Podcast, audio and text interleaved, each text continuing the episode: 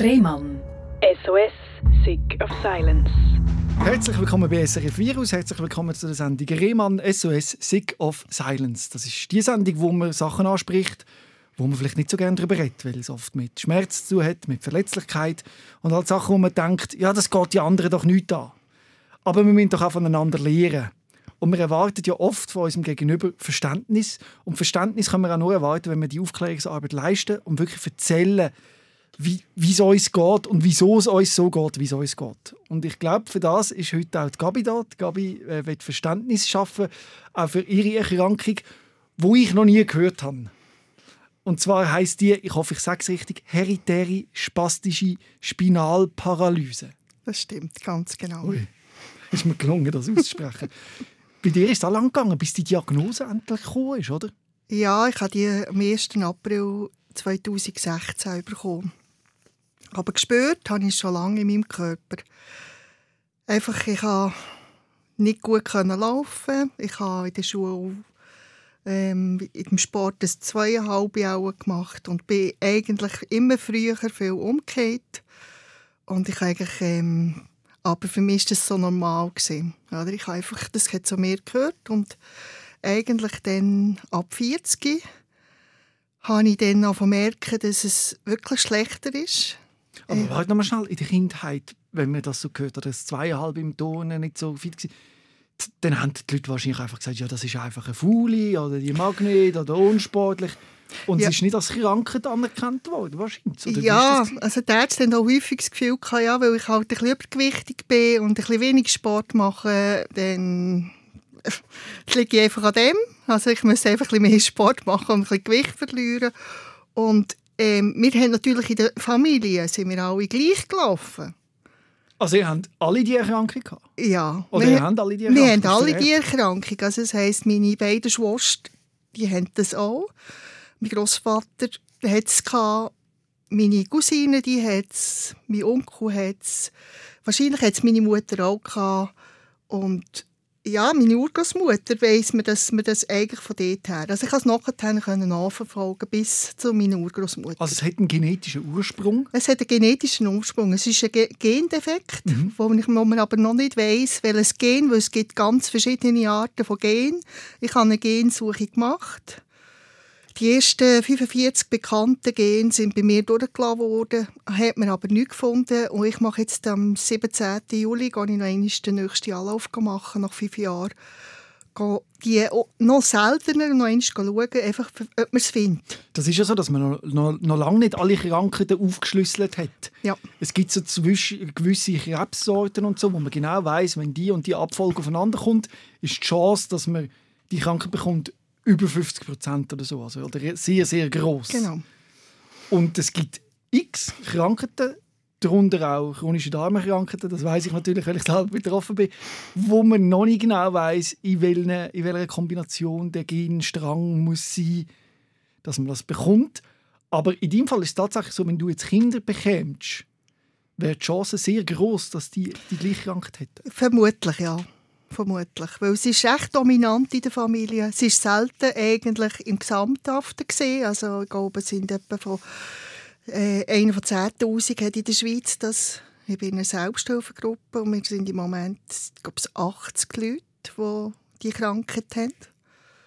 Also, die sich gemeldet haben in der Selbsthilfegruppe, es melden sich natürlich nie alle. Weil, ja, Viele wissen es wahrscheinlich auch nicht. Also Viele wissen es auch nicht und ähm, es gibt dann auch einfach natürlich auch noch den Aspekt, dass man das auch nicht immer so raustragen will. Mhm. Und ich meine, als ich das erste Mal in die Selbsthilfegruppe gegangen bin, mich hat es sehr geschockt. Ich weiß das noch gut. Ich bin noch gut gelaufen dann. Und, also ich bin noch, noch besser gelaufen als jetzt, weil jetzt laufe ich schlechter. Und dann sind eigentlich, ich, die meisten sind schon im Rollstuhl gewesen. Und das hat mhm. für mich so einen rechten Schock gegeben, oder? Und einfach gewusst, ja, es wird wahrscheinlich auch in die Richtung irgendwann gehen. Also ist das so, wird das mit jedem Jahr schlimmer? Ja. Schritte fort? Ja.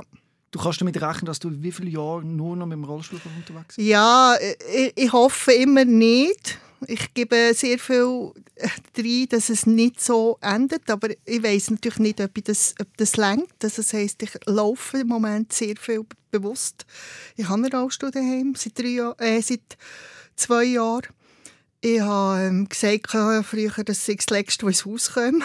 Mhm. Und unterdessen habe ich selber einen zugetan, aber einfach, weil ich gemerkt habe, dass wenn ich mit der Gruppe unterwegs bin, dann muss sich die Gruppe mir eigentlich anpassen und das ist für mich nicht gäbig Also ich habe das einfach auch, ich habe das nicht gerne gehabt. Darum habe ich irgendwann gesagt, ich kaufe, tue jetzt einen Rollstuhl zu, also die IV hat den gezahlt.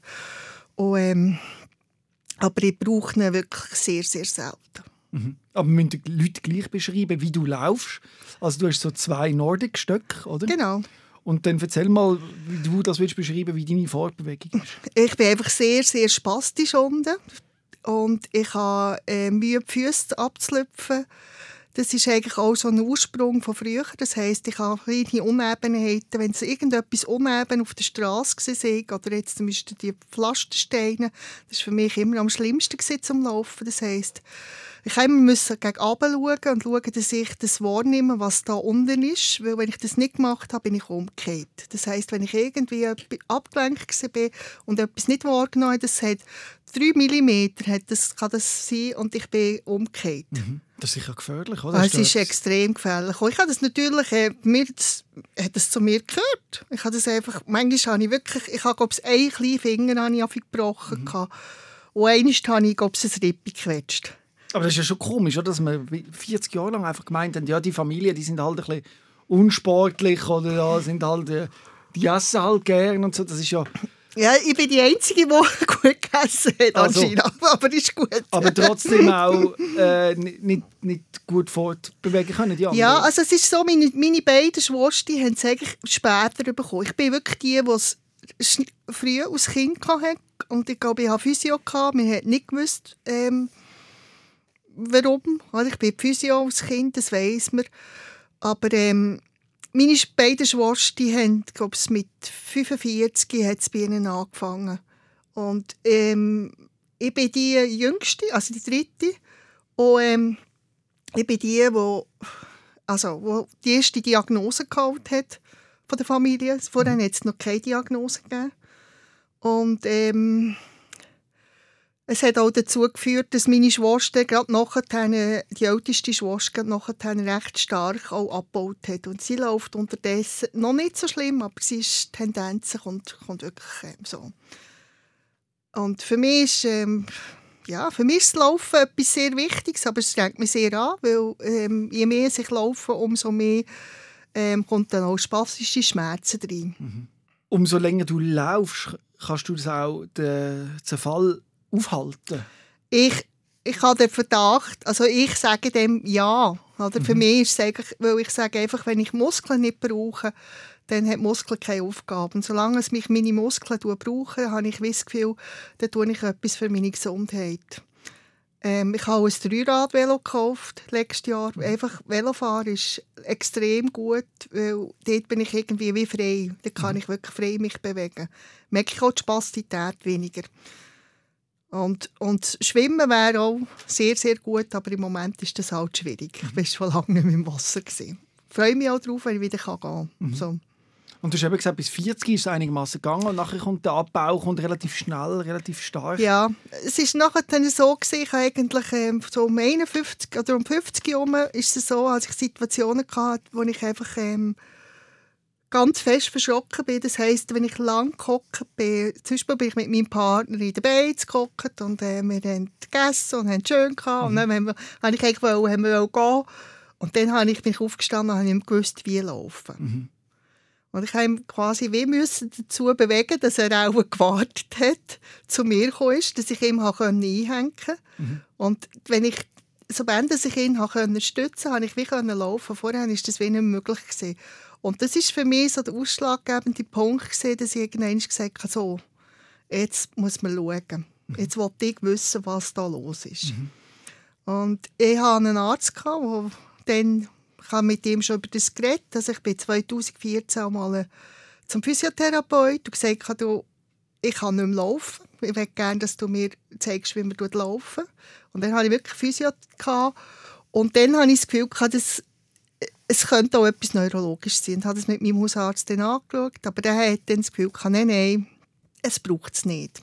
Mhm. Und dann habe ich dann halt eben, äh, 2016 habe ich den Hausarzt gewechselt und habe durchgegriffen und bin nachher dann einfach ähm, meine Ärztin, die ich dann hatte, also die habe ich immer noch, die hat dann nachher klar gesagt, wir gehen zum Neurolog.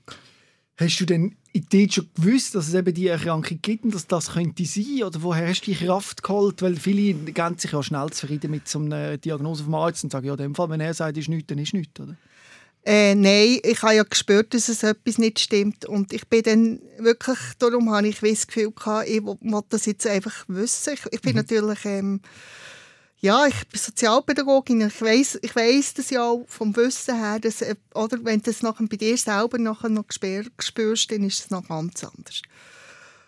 Ähm, ja, ich, ich, ich habe einfach mal irgendeine Diagnose wählen. Das war für mich ganz wichtig. Mhm. Und für mich war die Diagnose am Anfang wirklich ein Befreiungsschlag. Also ich habe wirklich gesagt, es ist, liegt nicht an mir, es ist nichts mit dem, dem Übergewicht zu tun, es hat auch nichts damit zu tun, dass ich jetzt wenig Sport mache. Es ist wirklich tatsächlich etwas da. Mhm. Oder? Mhm. Und dann war für mich äh, einfach klar gewesen, ich wollte äh, mich vernetzen. Ich bin nachher auch gerade in die Selbsthilfegruppe und habe eigentlich noch die Aufgabe gehabt, und das ist für mich die schwierigste gewesen, eigentlich meiner Verwandtschaft zu sagen, was ich habe. Mhm. Und eigentlich eben Weg, äh, die Botschaft zu überbringen, es könnte sein, dass ihr so habt. Oh, wie war das? Gewesen? Ja, das ist noch heftig.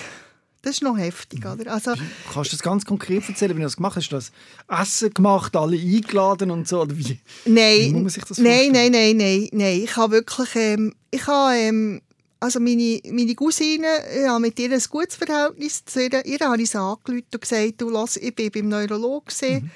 Ähm, wir wissen einfach wahrscheinlich, warum sie so laufen. Und ich habe das Gefühl, du könntest davon auch betroffen sein, mhm. willst du das gerne wissen. Und für sie ist es eigentlich klar gewesen, doch, oder? Weil sie hat... Man merkt es ja, oder? Also wir haben unsere Schuhe vorne, die Spitzen sind immer abgelaufen. Mhm. Also ich hatte ein paar Schuhe, gehabt, die sind etwa vier Wochen. Mhm. Haben die gehabt. Und wenn ich das äh, nicht zum Schuhmachen gebracht habe, sind sie kaputt gewesen. Punkt. Oder? Und das ist mit meiner Cousine genau dasselbe. Oder? Mhm. Wir sind sehr ähnlich und meine Schwester, ähm, der habe ich glaube so am Telefon gesagt, ja, das stimmt. Und der mittlere, der habe ich ähm, mal einen Brief geschrieben. Mhm. Und dann habe ich einfach ähm, den Gentest auch ihnen nachgeliefert und gesagt, das ist rausgekommen, also falls ihr wollt, weitersuchen dass ihr einfach wisst, wo, welchen Suchweg ich mhm. gegangen bin. Dass wir, ähm, ja. Das kann früher kennen. Ja, genau. Mhm. Und, ähm, gell, also meine Schwester haben beide Kinder. Also ich habe jetzt das Gefühl, mhm. es geht ihnen gut. Und ähm, ich denke, ähm, das liegt ihnen wie weit das sie gehen wollen. Würde das denn etwas bringen, wenn man jetzt würde, zum Beispiel bei Kindern früher erkennen, dass die Gene vorhanden sind oder wird es gleich einfach passieren? Es wird gleich passieren. Mhm. Und äh, ich denke, ähm, frei und unbelastender Leben ist ganz wichtig. Also für mich auch gesehen, weil ich glaube, ich hätte nicht so viel gemacht, wenn ich es schon früher erfahren hätte. Oder? Ich habe ähm, mein Leben... Das wäre in dem Fall ein Nachteil gewesen, wenn es früher erfahren hätte. Ja. Verstand ich das richtig? Genau. Ja. genau. Also ich habe mehr gemacht, als ich mir äh, also, zutraut hätte. Ja, genau. Darum ist es wahrscheinlich noch schwierig, wenn man weiß, will ich das wirklich wissen. Also weißt, wenn man genau. vor der Wahl steht, würdest du es wissen, wenn deine Schwester zu dir gekommen wäre und dir das übermittelt hätte? Hättest du gesagt, ja. Antwort? Ja. ja. Ja, das ist so. Also ich habe meine Schwester, die hat jetzt noch eine andere Diagnose und, ich, und die hat mir das auch gesagt. Und ich bin also das gehen, schauen, ob mhm. das wirklich auch der Fall ist. So. Und das ist nicht. Okay. Das ist nicht, oder? Und das ist wichtig einfach. Und ich denke, wir haben dort schon ein Hoffnungsverhältnis, meine beiden Schwester, also meine älteste Schwester vor allem, weil wir haben ja ähm, auch ganz viel zusammen erlebt und mhm. von dem her können wir auch ganz sehr offen über das reden. Mhm. Oder? Mhm. Es braucht da nicht viel. Also ich muss nicht extra rein. Es ist mhm. auch nicht so, dass es... Ähm, ja. ja. Und du hast eben gesagt, die Diagnose war im ersten Moment eine Befreiung, oder? Endlich genau. hast du eine Antwort auf die vielen Fragen, genau. die hast. Aber dann kommt wahrscheinlich relativ schnell das Realisieren, vor allem mit dem Besuch in dieser Selbsthilfegruppe, wo du erzählt hast, dass es jetzt wirklich wahrscheinlich relativ schnell abwärts geht und du damit musst einen Umgang finden, dass du wahrscheinlich eine schwere Behinderung für den Rest von deinem Leben willst mit dir müssen tragen Ja, natürlich. Und es, ist, es, hat auch, es hat sehr viel, also es ist sehr viel nachher gekommen, oder? Also man muss das schon sehen, oder? Ich habe nachher mich bei der IV angemeldet. Mhm. Du hast Hat, den Job verloren? Ich habe den Job verloren. Wie war das? Gewesen? Bring mich mal zu dem Punkt, wo, wo man gemerkt hat, das funktioniert nicht mehr bei der Arbeitsstelle. Und wie ist man dort mit dir umgegangen? Also es ist so, ich habe natürlich vorher ähm, ich habe 14 Jahre, 14,5 Jahre am gleichen Ort gearbeitet. Und ich hatte vorher einen ganz alt, einen älteren Chef, gehabt, also der ist in Pension gegangen. Mhm. Und vorher, ich konnte mit ihm sehr offen über, über meine Krankheit reden. Mhm.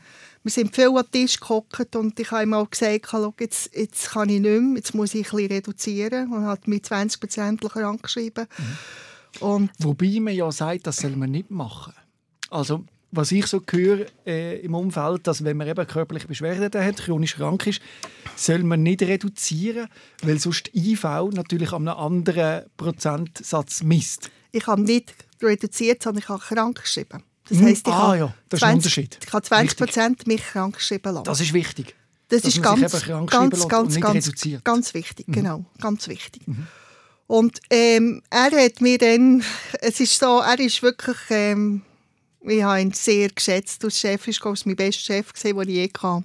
Er hat mir einmal in einem Gespräch gesagt, du sagst mir, was du brauchst. Mhm. Und ich besorge dir das. Schön. Und wenn ich man muss für dich einen Griff im WCA machen mhm. dann mache ich das für dich auch, wie für die anderen, für die Bewohner auch. Ja. Und ähm, er hat mir auch gesagt, ich habe irgendwann den Dyson gebraucht, äh, für, für mit dem Staubsauger. Genau, genau. Und dann... Ähm, es war schon lange das Thema. Gewesen. Ja, er hat gesagt, Dyson, ja. Ich, nachher hat er mir, das vergesse ich nie mehr, am 27. Dezember läutet das Telefon, er am Telefon und ich so, hä? Mhm. Und nachher sagt er, oh, du, ich bin jetzt gerade hier im Interdiscount und ähm, ich war gerade einen Dyson. Gesehen. Mhm. Hast du schon einen? Mhm. Ich so, nein. Ja, ich kaufe dir das. Aber ah, weil es einfach bequemer ist für dich zum Staubsaugen genau. mit so einem genau. Akku. Genau, mit einer Hand, mit einer Hand. Ja. Oder ich bin in der, in der Wege bin ich wirklich noch bis, bis eigentlich 19 frei rumgelaufen. Wir müssen schnell den Leuten erklären, du arbeitest in einer WG als also, Sozialpädagogin. Genau, oder? genau. Eine WG mit Menschen mit, mit Beeinträchtigung. Genau, richtig. Mhm. Wo ich ähm, einfach 14 Jahre, 14,5 Jahre gekannt habe. Genau. Mhm. Und ähm, es ist... Ähm, ich habe so viel gelernt von ihnen und, und für mich ist es nachher so, mit der Diagnose ist so manchmal so die Gleichwertigkeit, haben wir plötzlich gemerkt, mhm. oder? Mhm. Also ich habe manchmal Sachen nicht mehr umtragen. Die Bewohner sind auch mir helfen und haben mir die Sachen umgedreht, mhm. oder? Also es ist, ähm, ja, nein, es ist, und nachher ist, ist ja mein Chef in die Pension gegangen und dann hat er dann hat es einen neuen Chef gegeben und ich habe dann, das ist glaube ich 18 gesehen, und im November hatte ich einfach mein Mitarbeitergespräch, wo zuerst geheißen hat, wie gut ich bin, wie gut ich arbeite. Und im Gespräch hat man nachher mir einfach gesagt, es tut uns leid, aber wir müssen leider auf Ende 19 künden. Jetzt wäre noch gut, wenn du dein Wissen in diesem Jahr noch weitergeben aber du wirst 2020 nicht mehr bei uns arbeiten. Mit der Begründung, dass du die Leistung körperlich nicht mehr kannst erbringen. Genau. Genau. Das muss brutal sein für dich. Es ist heftig. Also ich habe es ich has vorher nicht gespürt. Also Aber ist es noch interessant, dass es in einer Werkstätte eigentlich, wo man ja mit Menschen mit Beeinträchtigung ganz eng zusammenarbeitet, wäre das eigentlich auch ideal in einem gewissen Maß, wenn jemand von Sozialpädagogen ja. selber beeinträchtigt Ja, ich sehe es heute schon anders. Oder ich sehe, ich sehe heute die Situation schon ein bisschen anders. Es ist äh, so, ich habe in den Wegen gearbeitet, ich habe eine lange Präsenzzeit gehabt, ich habe am Abend angefangen, bis am anderen Abend gearbeitet. Mhm. Das heisst, ich habe putzt und gekocht und gemacht mit den Leuten und es wäre körperlich nicht mehr gegangen, schlussendlich. Okay, ja. Das sehe ich schon. Mhm. Es ist mehr so... Die Art und Weise. Äh, genau. Mhm. Also es ist so, mit dem alten Chef ist mehr so die Gespräche, Gespräche mhm. auch noch möglich gewesen. Aber das ist, ich denke, das ist einfach die Situation, die ist, oder? Und, ähm, die Kommunikation ist nicht gestimmt, das hätte man besser machen können. Genau. Schlussendlich ist es aber so, dass du dann auf IV angewiesen bist, oder? Oder angewiesen bist. Ah, ja, angewiesen wäre, genau. Oder jetzt bin, jetzt bin ich. Oder? Also jetzt ist es nicht automatisch passiert, dass wir dich da überschreiben können? Nein.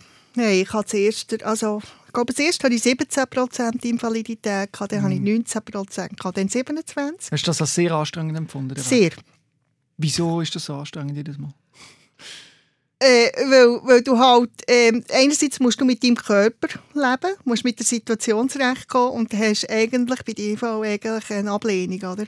Mhm. Ich bin froh, und ich sage das wirklich jedem, den ich kennenlerne, ich sage, ich habe eine Rechtsschutzversicherung. Mhm. Äh, ich bin froh, dass ich eine Rechtsschutzversicherung habe. Und meine Recht... eine Anwältin einsetzen? Meine Rechtsschutzversicherung hat für mich gekämpft und ich hatte einen Anwalt. Gehabt, genau. Und ohne den Anwalt wäre ich, glaube ich, heute nicht dort, wo ich wäre. Ich habe 61% Invalidität jetzt mhm. unterdessen. Für die Fall ist man zu wenig krank und für den Arbeitsmarkt zu wenig gesund. Genau. Und in genau. diesem Dilemma, Dilemma, finden sich immer wieder Menschen. Und das ist so schwierig, weil man ja schon so beeinträchtigt ist, dass man dann noch muss kämpfen und so und dass man quasi auf der Schwachen noch ja, es ist halt, ich finde so die Situation an für sich, was es für mich nicht einfach macht, ist eigentlich wie, fachlich bist du ja da. Mhm. Ich bin fachlich auf der Höhe, oder? Mhm. Aber körperlich, der Körper macht nicht mit und mhm. das heisst, ich ich, ich habe wie, ich, ich meine, ich tue mich bewerben, ich schaue und ähm, es ist sehr schwierig, oder? Mhm. Ich bin sehr, sehr happy, ich habe jetzt letzt, seit dem Dezember kann ich wieder arbeiten, vor allem Firmis Bern hat mich angestellt Super. als Wohnbegleiterin für 10 bis 15 Prozent. Mhm. Das ist für mich mein grosses Glück, einfach mhm. wieder rauszugehen und Fachlichkeit auch zu leben. Mhm. Oder? Gleichstellung ist dir ganz wichtig. Ja. Und du hast jetzt quasi einen Prozess müssen schmerzhaft erfahren, dass das nicht immer funktioniert in dieser Gleichstellung, dass Nein. du dich oft an benachteiligt gefühlt hast. Erzähl mal von solchen Situationen. Ja, es hat, äh, es hat einfach damit zu tun, dass wir ähm, Wir, wir, leben, wir leben das draussen häufig, oder? Ich lebe das sehr viel, oder? Dass mit Leuten auch manchmal an, anredet und äh, irgendwie sie wollen mir helfen, aber ich habe das manchmal auch nicht gerne gehabt, oder? Mm. Ich, ich, ich wollte eigentlich selber und dann habe ich das Gefühl, ja, warum muss man jetzt mir plötzlich helfen? Mm. Ich laufe ja, oder? Mm. Also, und das ist so etwas, wo, ich verstehe das schon, aber es ist, ähm, für mich ist es manchmal nicht zum Ertragen gesehen. Weil ich das ähm, immer so ähm, mich wieder zurückgeworfen habe auf meine Krankheit. Mhm. Und ich habe meine Krankheit eigentlich wie wegschieben. Mhm. Das heisst, ich kann eigentlich aus Mensch leben und nicht aus kranken Mensch leben. Mhm. Heute ist das anders. Kann ich so fest äh, beurteilen, weil es regnet gerade draussen. Ich habe dir angeboten, dich mit dem Auto zum Bahnhof zu fahren. Und du hast gesagt, ja doch, wieso nicht? Und so, schauen wir doch. Und hast nicht gesagt, nein, nein, ich kann selber laufen. Vielleicht hättest du vor zehn Jahren oder so noch gesagt, nein, nein, ich laufe selber? Ja, es hat sich sehr verändert. Es hat sich ja. sehr verändert. Ich glaube, ich habe unterdessen auch ein bisschen ähm, Frieden gemacht mit dieser Situation. Das ist am Anfang... Ähm, also ich bin wirklich manchmal sehr rasend geworden. Mhm. Wir müssen sehr zusammenreißen, dass ich nicht ausfällig werde. Mhm. Ähm, jetzt kann ich das wirklich nehmen. Und jetzt ist es auch manchmal so, dass ich manchmal sehr, sehr dankbar bin. Mhm. Es hat sich wirklich geändert. Oder? Mhm, aber das muss eben bei einem auch selber passieren. Das ist ein genau. Prozess, genau. der da in einem abspielt. Genau. Und äh, das ist ja so eine, so eine schwierige Situation. Oder? Man erwartet ja oft vom Umfeld mehr Toleranz und dass sie mehr auf einen eingehen. Genau. Und das meistens muss man zuerst selber an dem Punkt sein. Wie zum Beispiel, das ist ein völlig anderes Beispiel, aber vielleicht weißt du, was ich damit will sagen, als ich aufgehört habe, Alkohol zu trinken habe ich immer gesagt, alle wollen mir immer Alkohol anbieten und haben mich richtig genervt. Nach aber ein, zwei Jahren, wo ich einfach keinen Alkohol mehr trinken kann, und es hat für mich gestummt, heute bieten mir, mir immer noch Leute Alkohol an, aber es nervt mich nicht mehr. Also, mhm. Es ist nicht mehr das Thema, dass ich sage, mhm. ah, alle wollen mir immer Alkohol mhm. anbieten. Und ich glaube, ähnlich ist es mit einer Beeinträchtigung. Dass erst wenn du es komplett annehmen kannst und damit kannst umgehen ja. Kannst du auch mit deinem Gegenüber besser umgehen? Ja, das ist natürlich so. Oder? Und es hat natürlich auch einen Prozess. Der Prozess ist natürlich wichtig. Und da habe ich müssen gehen. Oder? Und ich meine, ähm, für mich ist es so sehr wichtig und entscheidend wichtig im ganzen Prozess, dass ich immer habe schauen wie geht es meiner Seele. Also mhm. auf das habe ich sehr geachtet. Also ich habe wirklich, ähm, weil wir können zerbrechen und das, mhm. ist, das System ist manchmal so nicht gemacht für einen Menschen, der beeinträchtigt ist. Eben, es ist ähm, ich merke jetzt zum Beispiel, ein, ein grosses Thema ist die finanzielle Unabhängigkeit. Die ist mir sehr, sehr wichtig. Mhm. Und merke jetzt eigentlich, wie durch die, durch die Situation, jetzt komme ich die IV-Renten über und ähm, die Arbeitslosenkasse hört irgendwann aufzahlen, ich werde noch irgendwann in eine finanzielle Abhängigkeit kommen. Und das ist etwas, was mir sehr zu schaffen macht, weil das ist etwas, was ich nie habe mhm. in meinem Leben. Ich bin seit 30 Jahren mit meinem Partner zusammen, wir sind nicht geheiratet. Mhm. Und für mich ist immer die, die finanzielle Unselbst äh, Selbstständigkeit sehr wichtig mhm.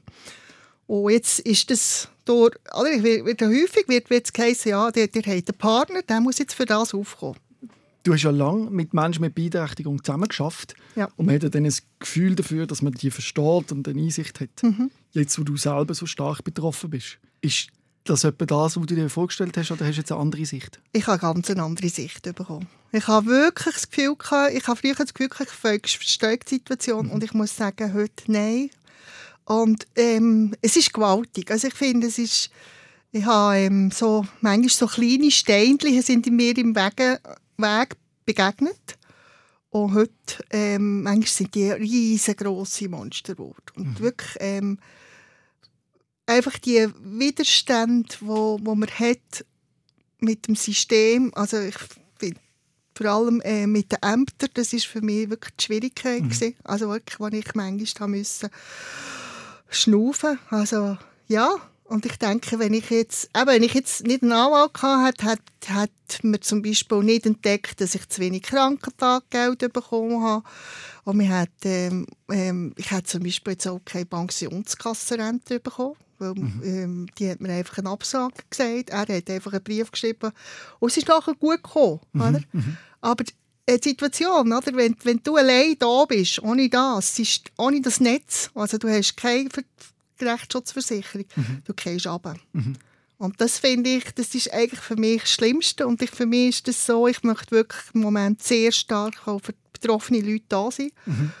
Und das äh, einfach auch, auch ihnen Unterstützung geben und sagen, was eigentlich, was eigentlich richtig ist und was nicht. Oder? Die Unterstützung hast du bei einer von deinen Ärztinnen gefunden. Und zwar hat sie dir das Programm Evivo genau. gezeigt, genau. wo du mittlerweile auch selber unterrichtest. Genau. Erzähl mal, um was geht es in dem Programm Evivo?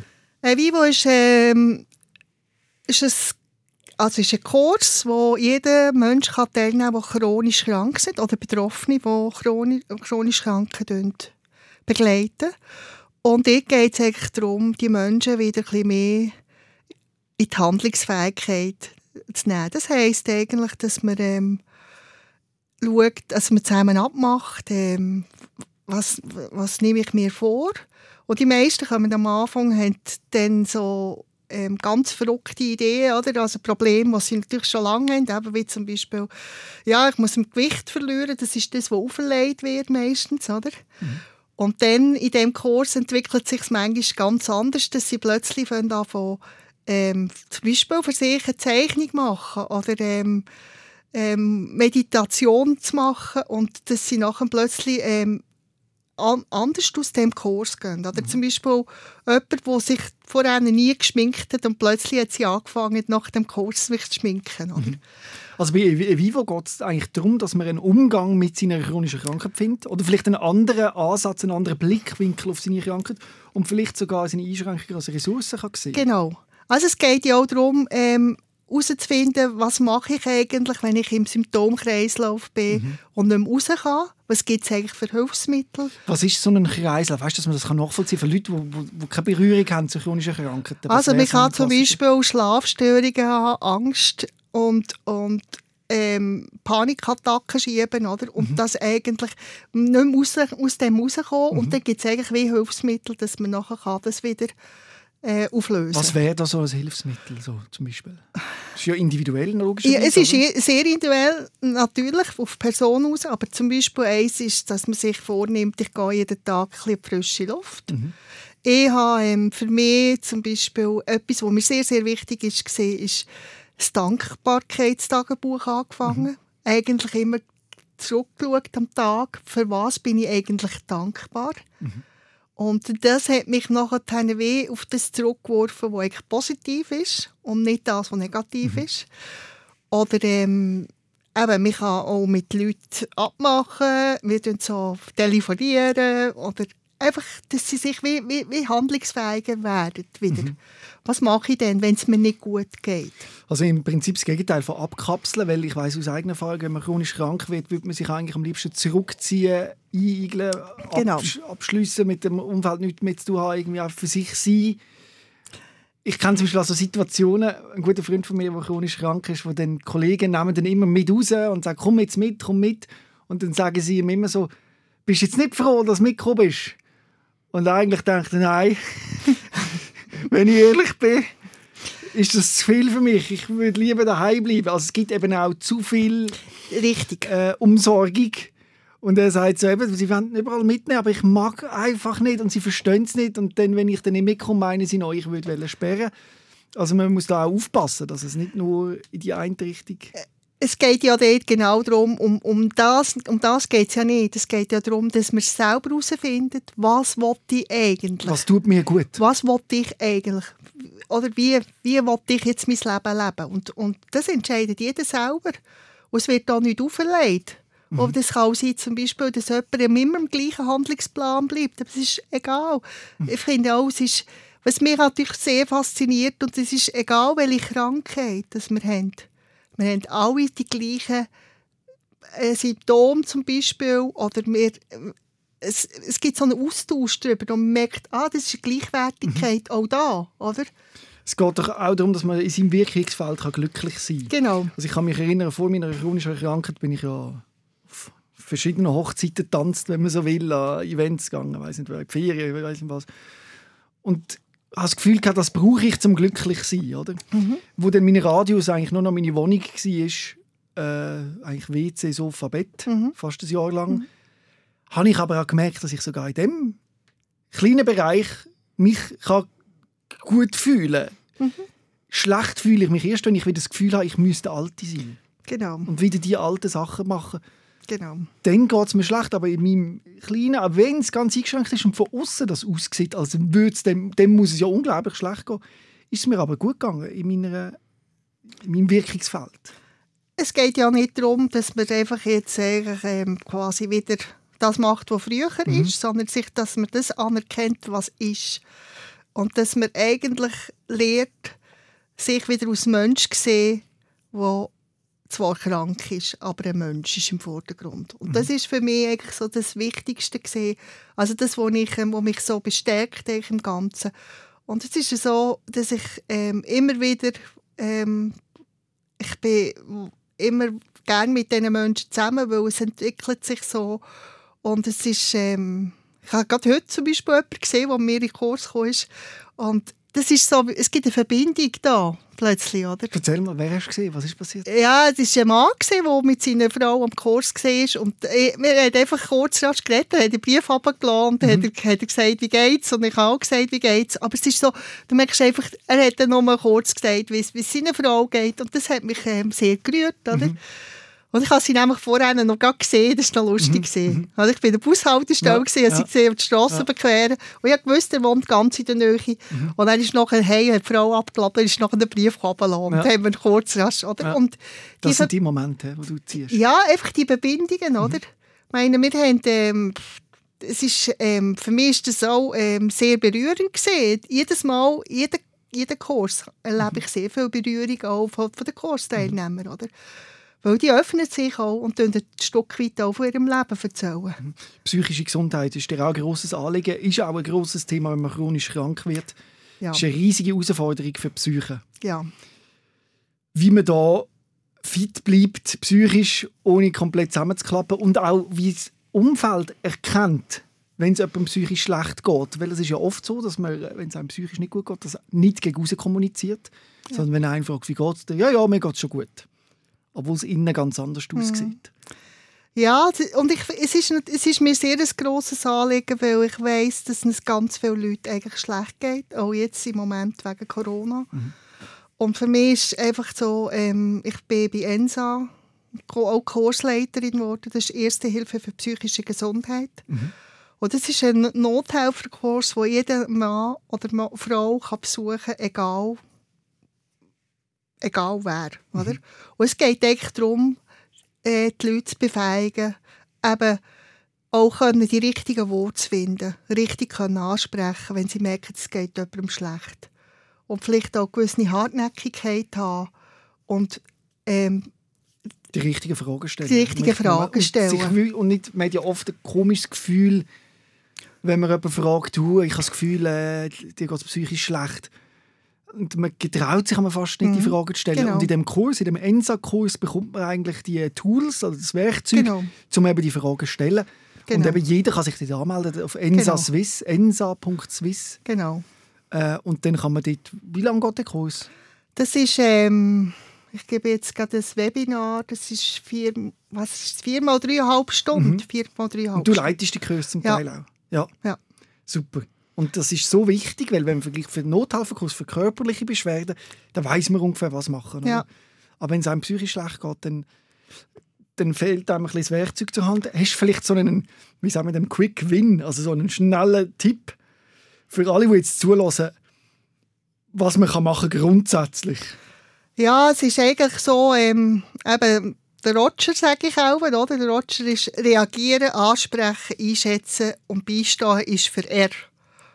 O für offen und unvoreingenommen zuhören und kommunizieren. G ist gib Unterstützung und, Information, und Informationen. E ermutigen zu professioneller Hilfe. Und R Reaktionen und Ressourcen aktivieren. Das bedeutet? Also das heisst auch, eben jemandem zu- Mut zu machen, zum Beispiel Hilfe zu holen. Hilfe zu holen. Professionelle Hilfe Genau. zu holen. Genau. Und man soll auch nicht zurückschrecken vor Nein. direkten Fragen, wie zum Beispiel die Frage, willst du dir das Leben nehmen?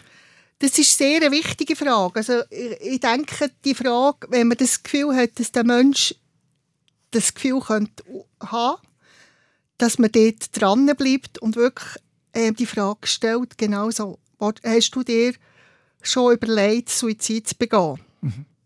Und dass man nachher dort ist und wenn er sagt Nein, dann ähm, ist es ja gut. Und wenn er sagt Ja, dann konkret fragen, ja, wie denn? Einfach dort dran zu bleiben. Das heisst, auch ihm Mut zu machen und zu sagen, los, ähm, vielleicht wäre es gut, wenn wir zusammen zum Arzt gingen oder so. Oder Also auf jeden Fall handeln. handeln. Also oder vielleicht nicht, ein Versprechen abmachen. Kannst Und- du mir versprechen, dass du das jetzt heute nicht machst oder den nächsten?